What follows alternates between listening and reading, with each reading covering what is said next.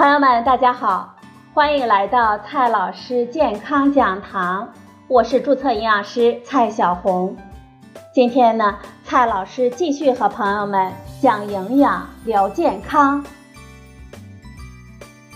今天我们聊的话题是儿童酱油。酱油是我们家里常备的一种调料，但是最近啊。江苏省消保委发布的酱油产品比较试验报告，一百二十款酱油中有二十九个存在钠含量超标、虚标营养成分等不符合标准的问题。比如说，某酱油的蛋白质的营养素参考值不符合标准的规定，还有某酱油钠含量检测数值不符合相关的标准。不少人呢看到这个新闻之后都非常的担心，这些酱油还能放心的吃吗？其实，报告检测显示的几个指标，比如说蛋白质、钠，都是营养质量指标，并非安全指标。而且，这里几乎只是标签标示的问题。考虑到酱油毕竟只是一种调味料啊，主要是给我们食物增加鲜味。我们每次呢也就吃那么几滴，对我们的影响实在是太小，所以啊，大家就不用太担心了，还是放心的打酱油吧。不过，这个检测报告里真正的问题在于，抽检到的儿童酱油大多跟普通的酱油没有差异，甚至比普通的酱油的钠的含量还要高。但是呢，却比普通的酱油卖的贵得多。儿童酱油都是忽悠。今天呢，我们就来聊一聊儿童酱油到底有多少坑。为了孩子的健康啊，很多家长呢都是不遗余力的，都希望买到好的食品给孩子吃。最近几年呢，市场上的儿童酱油就非常的流行。这些儿童酱油通常说自己更营养、更低钠清淡、更适合给孩子吃，到底是不是真的呢？很多儿童酱油呢都会宣称自己更利于给孩子补充营养。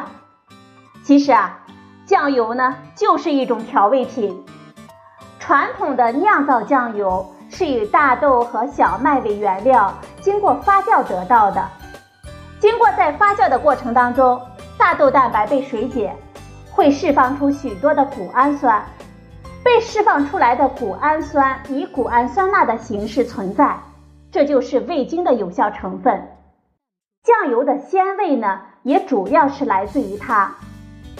作为调味品，酱油中还需要大量的盐，除了盐本身的调味作用。它的存在呢，也增加了谷氨酸钠的鲜味。酱油中呢，有一定的蛋白质、多肽或者是氨基酸，但是含量呢只有百分之几。考虑到酱油是调味料，我们每天的食用量呢，一般也就几克到十几克。这样算下来呢，其中的蛋白质和氨基酸对我们营养的贡献完全可以忽略了。所以说。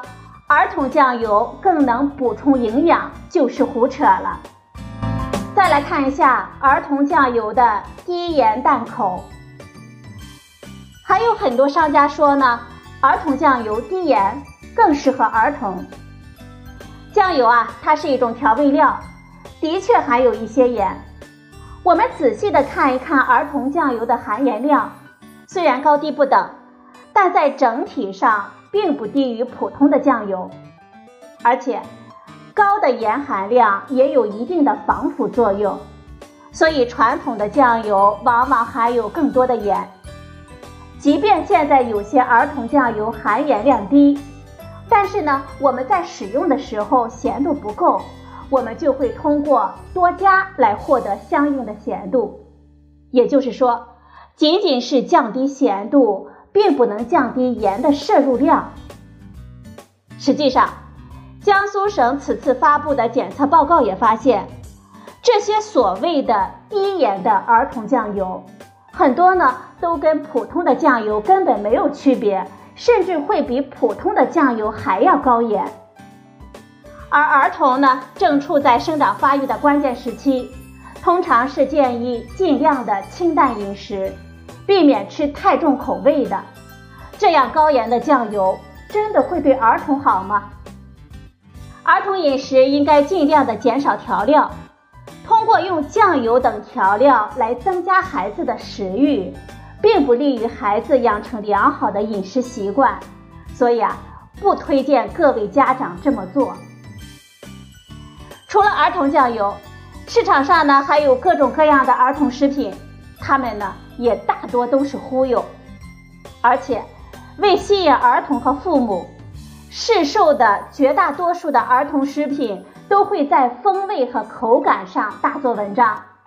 但这样做的一个后果就是会以增加不健康的成分来做代价，比如说，增加甜味是吸引孩子。